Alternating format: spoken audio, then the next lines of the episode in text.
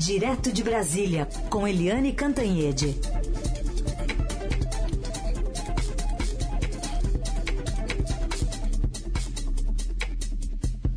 Oi, Eliane, bom dia. Bom dia, Raíssen, Carolina, ouvintes. Bom dia, Eliane. Bom, queria te ouvir sobre essa fala do presidente que ao participar ontem de um ato político do PL, disse que às vezes embrulha o estômago ter que cumprir a Constituição. Nesse discurso, então, de campanha, o presidente ainda disse que tomará decisões contra quem quer que seja, se puder contar com seu exército de apoiadores na disputa que ele chamou de luta do bem contra o mal. O nosso inimigo não é externo, é interno. Não é uma luta da esquerda contra a direita, é uma luta do bem contra o mal. E nós vamos vencer essa luta, porque eu estarei sempre na frente de vocês. Queria que você comentasse, então, analisasse esse discurso em que ele fez diversas referências também ao ex-presidente Lula, né, seu principal adversário, e voltou a falar que não há corrupção no seu governo, apesar desse caso que a gente está tratando aqui há dias, né, Eliane, da, do gabinete paralelo dentro do MEC. É, esse evento de ontem começa assim né, o PL, que é o partido do presidente, dizendo isso pode caracterizar campanha antecipada, lançamento antecipado. E o presidente diz, vai ser lançamento antecipado, sim, né? Vai ser sim. E é todo é, destrambelhado, porque o presidente da República, é, num palanque que tem o ex-presidente Fernando Collor de Mello, aquele que teve o impeachment, foi o primeiro é, presidente eleito por voto direto, lá atrás teve o impeachment por corrupção. Também estava ali, claro, o presidente do PL, que é o Valdemar Costa Neto, que foi preso por corrupção no caso do mensalão. E aí tem também ali do lado o general Augusto Heleno, do GSI, que é aquele que dizia, se gritar um, se, é, se gritar pega centrão, não fica um meu irmão. E o general Augusto Heleno, inclusive, discursou e estava ali muito à vontade com o Centrão todo, com um partido que é líder do Centrão. Enfim, é tudo meio estranho, porque como você disse, né, Carolina, como você disse também, Heisen, é aquela história, é a luta do bem contra o mal. Mas quem é o bem e quem é o mal? O que que é o bem e o que que é o mal? Está tudo muito embolado. Além disso, o presidente foi um tanto ameaçador, porque ele defendeu o brilhante Ustra, que é aquele líder, né, símbolo das torturas durante a ditadura militar, é um militar, símbolo da ditadura militar, símbolo da tortura na ditadura militar. E o presidente também disse que fica, como é que é? Embrulha o estômago, embrulha o estômago é, quando ele tem que agir dentro das quatro linhas da Constituição. Ou seja, é um discurso feito para bolsonarista, para aqueles que aplaudem qualquer coisa do presidente Jair Bolsonaro. Fora dali, eu fico pensando quem é que pode aplaudir esse tipo de discurso. O fato é que o presidente agora está é, lançado candidato não oficialmente, mas é, extraoficialmente, e os partidos do centrão da, da candidatura dele, que são PL, republicanos e progressistas, estão se estranhando, porque o PL está levando todas e aí o Republicanos acabou conseguindo ali o Tarcísio Gomes de Freitas, a Damares Alves, mas eles estão achando que estão sendo meio bypassados nessa composição. Mas o fato, eu acho que o fato mais interessante é que o presidente da República continua dando de ombros para a justiça eleitoral, para a lei e para as regras, né? Porque ele está em campanha aberta, né, gente? E, é e, aí o ministro da Defesa, o general Walter Braga Neto, também aproveitou e se filiou para o PL, né? Agora é mais vice do que nunca? Pois é, mas ele não foi ontem né, o Braga Neto, general de quatro estrelas da reserva, ele não foi ontem ao lançamento, que é lançamento, não é lançamento do Bolsonaro, porque ele alegou nos bastidores que não ficaria bem ele na condição de ministro da Defesa, ministro das Forças Armadas, portanto, participar de um comício, ops, ops, de um evento político eleitoral. Mas ele está, evidentemente, com o pé na chapa. Só falta anunciar. Ninguém aqui em Brasília tem a menor dúvida de que o Braga Neto será o novo general candidato a vice na chapa do presidente Bolsonaro. Bom, enquanto isso, no festival Lola Palusa, a gente ouve aí o presidente fazer campanha, como a gente ouviu, mas a justiça, o TSE, uma decisão isolada de um ministro, ministro Raul Araújo, censura críticas a ele. Tem até uma pergunta aqui para você já, do Paulo Marques, nosso ouvinte, perguntando, ele quer saber se não é fora de propósito ele chama aqui esse mimimi em cima do protesto da Pablo Vittar, ele pergunta qual a diferença entre essa manifestação de descontentamento num grande festival de música e as carreatas, motociatas do presidente. O presidente não estava fazendo campanha eleitoral também? Oi, Paulo. Pois é, né? O presidente devia estar despachando assuntos importantes da economia, da política, da educação, naquelas motociatas, no jet ski, é, por aí afora, né? Deve ser isso, porque é curioso, porque esse ministro Raul Araújo, do Tribunal Superior Eleitoral, ele não vê nada demais nas campanhas do presidente Bolsonaro, que desde o primeiro dia da posse, ele só faz isso, campanha e campanha e campanha, de palanque em palanque, moto em moto, é, cavalo em cavalo, jet ski em jet ski. Mas o presidente, o, o, o, o Raul Araújo não vê nada demais. Mas vê alguma coisa demais num festival tipo Lola Palusa, que é um festival é, super concorrido, com a juventude toda, uh, aquela alegria, fazer críticas aos políticos e a crítica ao presidente da República. Olha, sinceramente, é, eu não conheço festival de música desse tipo que não tenha crítica política, né? Nunca vi. Né? Pode ser que o, esse Raul Araújo ache que vai encontrar isso em algum momento. Ele vai precisar de uma lupa para buscar. O fato é o seguinte, é que como o pedido do PL para multar o Lola Palusa, para censurar o Lola Palusa, foi feito todo errado, usou o nome errado da empresa, fez uma confusão danada. O fato é que o pedido só chegou lá no fim, quando não adiantava mais. E aí foi um festival de fora Bolsonaro, né? Todo mundo subia ao palco, fora Bolsonaro. Subia ao palco, fora Bolsonaro.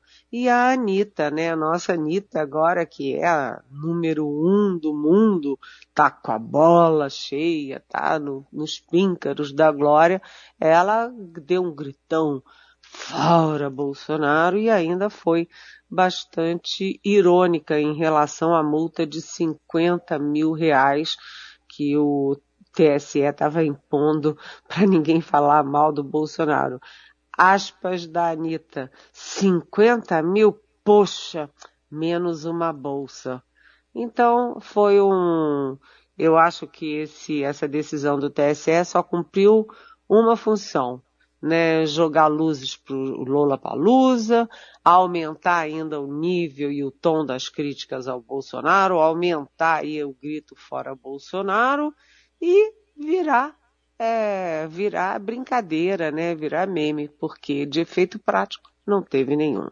Conversamos com a Eliane Cantanhede, direto de Brasília, agora sobre esses desdobramentos né, do gabinete paralelo dentro do MEC. Agora tem até foto do ministro da Educação em bíblias dos pastores que estão operando esse dinheiro do FNDE, hein, Eliane? Pois é. Essa história vai ficando cada vez pior, né? Porque a, a história agora que nos traz o Estadão, o repórter André, é, aliás, foram vários repórteres, né? O Breno Pires, a Renata Cafardo. É, o fato é o seguinte, é, as Bíblias, né? Um município do Pará comprou é, mil Bíblias a 70 reais cada uma, e essas Bíblias eu nunca ouvi falar nisso, gente. As Bíblias têm foto do ministro Milton Ribeiro, que é pastor, e dos dois pastores, o pastor Gilmar e o, o pastor aquele que eu nunca me lembro o nome dele, Arilson. O Arilton. Eu acho. Arilton. Arilton, é. É, Arilton, né? É, do pastor Arilton, na, fotos deles nas Bíblias. Além disso, o próprio prefeito também está lá com uma foto na Bíblia. E aí, depois de um evento, teve um evento lá nessa cidade, o Milton Ribeiro participou, aí distribuíram as, as Bíblias e aí saiu aquela grana boa do MEC para lá. Ou seja, vai ficando cada vez mais óbvio né, o esquema de corrupção. É, os pastores liberavam, acatavam o pedido e depois liberavam as verbas do MEC do governo, ou seja, pagos por Carolina, por Raíssa, por mim, por você, nosso ouvinte, é, a base da propina. Então, hora era é, 15 mil, hora era 40 mil, hora era um quilo de ouro que vale mais de 300 mil, hora era Bíblia, que é editada por editoras deles próprios, é, ora era, olha, tem que botar ali uma grana na campanha do fulano, ou seja, um festival. A essa altura todo mundo quer saber o que, que vai acontecer com Milton Ribeiro, que vai amanhã Uh, que vai essa semana, era amanhã, mas me parece que foi para quinta-feira, mas ele vai essa semana se explicar no Congresso Nacional. O presidente Jair Bolsonaro já disse que bota a cara no fogo. Eu nunca ouvi falar e eu acho que tem gente que fala que dá a cara a tapa e tem gente que diz que põe a mão no fogo, mas o presidente misturou as bolas e ele põe a cara no fogo pelo ministro da Educação. Olha, quem põe a cara no fogo corre o risco danado de ficar chamuscado. E o fato é o seguinte, é, o presidente está monitorando a situação para ver até onde a permanência do Milton Ribeiro atrapalha ele, Bolsonaro, e a intenção de voto dele, Bolsonaro. Né? Se ficar, começar a atrapalhar a campanha, o Milton Ribeiro vai ter vida curta. Mas o Milton Ribeiro tem costas quentes porque ele é amigo da primeira-dama, Michele Bolsonaro, que ela é, é, é, evangélica, ele é amigo do André Mendonça, que é evangélico e que é o novo ministro do Supremo Tribunal Federal, e ele é amigo também do Flávio Bolsonaro, senador, filho 01 do presidente. Ou seja, é uma queda de braço entre a questão pessoal, a amizade ali pelo ministro, e a questão política eleitoral, até quando esse ministro fica e até o quanto ele atrapalha o presidente Bolsonaro. Que situação, hein? Muito bem, estou vendo até a foto aqui, ele está com, lá, tá com a esposa dele aqui, o, o ministro está todo sorridente aqui na Bíblia. O Eliane, é, outro assunto, né? Tá uma expectativa quanto ao futuro do governador do Rio Grande do Sul, Eduardo Leite, se ele sai ou não sai do PSTB. E o governador de São Paulo, João Dória, afirmou neste domingo que a articulação de, de uma parte minoritária, diz ele, de integrantes do PSTB, que querem tirá-lo da disputa presidencial na eleição, é um golpe. Vamos ouvir o governador Dória. O PSDB fez prévias homologadas pelo Tribunal Superior Eleitoral, diante de prévias realizadas com amparo da Justiça Eleitoral, com investimento também da Justiça Eleitoral. As prévias valem. Qualquer outro sentimento diferente disso é golpe, é uma tentativa torpe, vil, de corroer a democracia e fragilizar o PSDB. E aí, Helene? É, é torpe, vil, é, são palavras fortes, né? E o que, que a gente conclui disso tudo? Que o PSDB está em chamas. Ah, é depois desse tempo todo, né, meses do Eduardo Leite, governador do Rio Grande do Sul, sai ou não sai do governo do Rio Grande do Sul, sai ou não sai do PSDB, sai ou fica ou vai ou não vai para o PSD do Gilberto Kassab. É, hoje é a decisão. Né, ele ontem, ele, o Eduardo Leite ontem, já telefonava para aliados, para amigos, dizendo que vai sair do governo, mas não vai sair do PSDB. Aí a gente fica, uh, a conclusão dessa equação é óbvia se ele fica, se ele sai do governo, é porque ele quer se candidatar à presidência. Se ele fica no PSDB, é porque ele quer se candidatar à presidência pelo PSDB. Mas a cadeira está ocupada, a vaga está ocupada, e o Dória, né, com quem eu almocei semana passada, ele não cansa de dizer. É, eu fui é, escolhido é, candidato do PSDB com 44 mil votos e derrotei Eduardo Leite.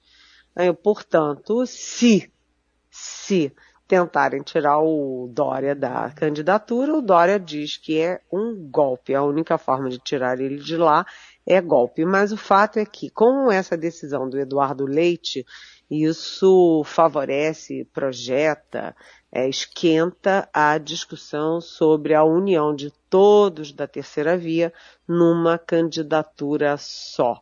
E isso aí inclui o próprio PSDB, inclui o MDB e inclui o União Brasil, que é a soma do DEM com o PSL, o partido que elegeu o Bolsonaro em 2018. Então, a, todos eles têm candidatos e vamos ver, né, se eles conseguem essa difícil operação que envolve ainda um quarto partido, uma quarta sigla, que é o Podemos onde o, o ex-ministro e ex-juiz Sérgio Moro pontua, ora no terceiro, ora no quarto lugar das pesquisas, mas ainda muito, muito assim, incipientemente, porque ele tem menos de 10 pontos, né? Menos de 10% nas pesquisas. Mas, é, para você pensar numa terceira via unida, você tem que incluir o Sérgio Moro. Já é mais complicado com o Ciro Gomes, porque o Ciro Gomes do PDT foi o primeiro a entrar em campanha, o PDT não participa dessas negociações e o PDT se considera mais à esquerda do que, por exemplo, o Podemos e o União Brasil. Portanto, está uma bagunça, uma confusão danada, enquanto isso a polarização uh, entre Jair Bolsonaro e Luiz Inácio Lula da Silva, do PT, corre solta.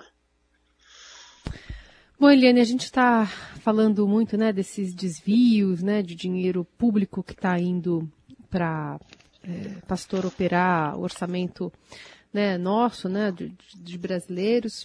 E o Estadão trouxe no fim de semana uma reportagem do André Schauders falando sobre o custo dos parlamentares, né, aqui verde e amarelo, mas é um custo salgado em comparação até com outros do mundo. É o Congresso mais caro em números absolutos. Só o Parlamento dos Estados Unidos, que é a maior economia do planeta, tem um orçamento superior. O que, que isso nos diz sobre a gestão do nosso dinheiro?